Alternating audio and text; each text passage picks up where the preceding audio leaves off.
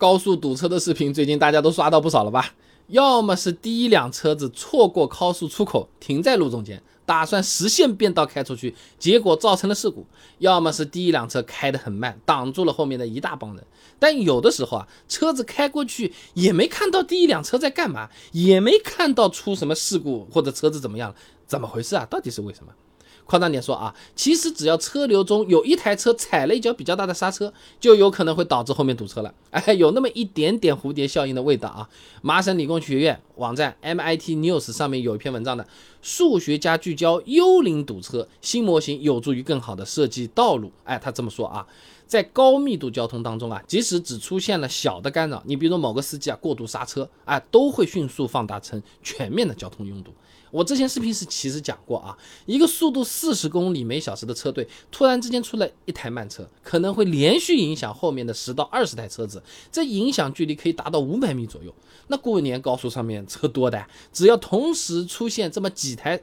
，A 踩脚刹车，是不是这个口子啊？A 踩脚刹车，哎，到了没有？A 踩了脚刹车，哎，你刚才说啥？好了啊，哎，就会导致整体速度降低，严重的话完全堵住都有可能啊。那一旦这种慢车，哎，你刚才说什么嘣，人家撞上来导致事故，那就拥堵情况更严重了啊。那像是一些两条车道的高速，就算只是一个轻微的追尾，占用一个车道，通行效率下降百分之六十五啊，不是说两条变一条啊，就还能有百分之五十，没有这么理想的啊。长安大学李炼恒硕士论文。高速公路事故条件下，交通诱导关键技术研究里面，它有个数据的啊，这两车道高速占用一条车道，通行能力只有原来的百分之三十五，你反过来说，不就下降百百分之六十五嘛？如果三车道高速占用一条车道，通行能力会下降到原本的百分之四十九，占用两条车道，通行能力只有原来的百分之十七啊。不恰当的比方，方便你感受。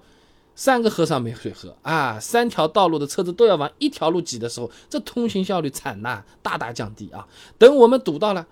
事故车早就拖走了，所以也看不到第一辆车为什么堵了，它已经不在那儿了，但我们还堵着啊！春节还有一种情况比较特殊的，从收费站堵到匝道啊，直接堵到主路上面来了，因为这车流量实在是太大了，高速路不够宽，受不了了。那肯定也找不到第一台导致拥堵的车子了吧？山西大学穆霄峰硕士论文《我国高速公路重大节日交通拥堵现状分析及对策研究》里面讲啊，有些高速路段规划设计时不够有前瞻性，超出设计极限会更加拥堵啊。在论文里面呢，举例的呢是麒麟高速平遥收费站，设计通行能力呢是八百五十 PCU 啊，就是标准车当量数啊，呃。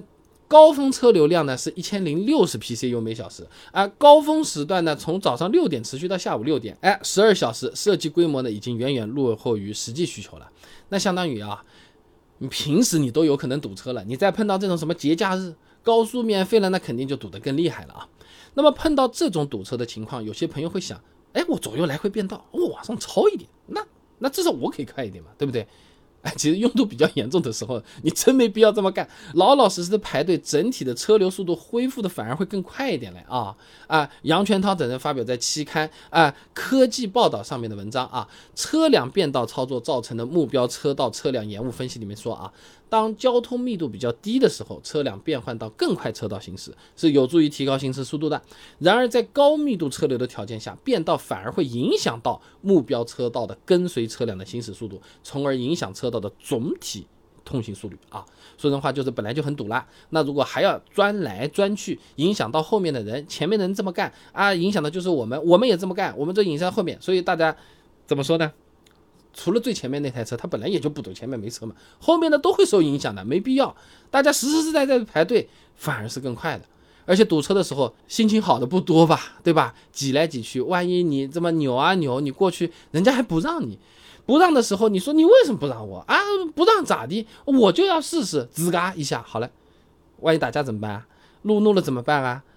原来不想出名，短视频拍下来上网出名了怎么办啊？完全得不偿失啊！所以总的来说，过年高速堵车其实原因很多，有可能呢只是前面某台车子一脚刹车，也有可能是前面真有一台慢车导致大家完全堵住。另外像是车流量太大，高速规划本身它就是有问题的时候，堵车客观原因也存在。碰到严重拥堵，哎，不要太着急，着急也没用啊，实实在在排队反而是效率最高的。你不妨转发给你的老司机朋友们，他们一般不这么想啊。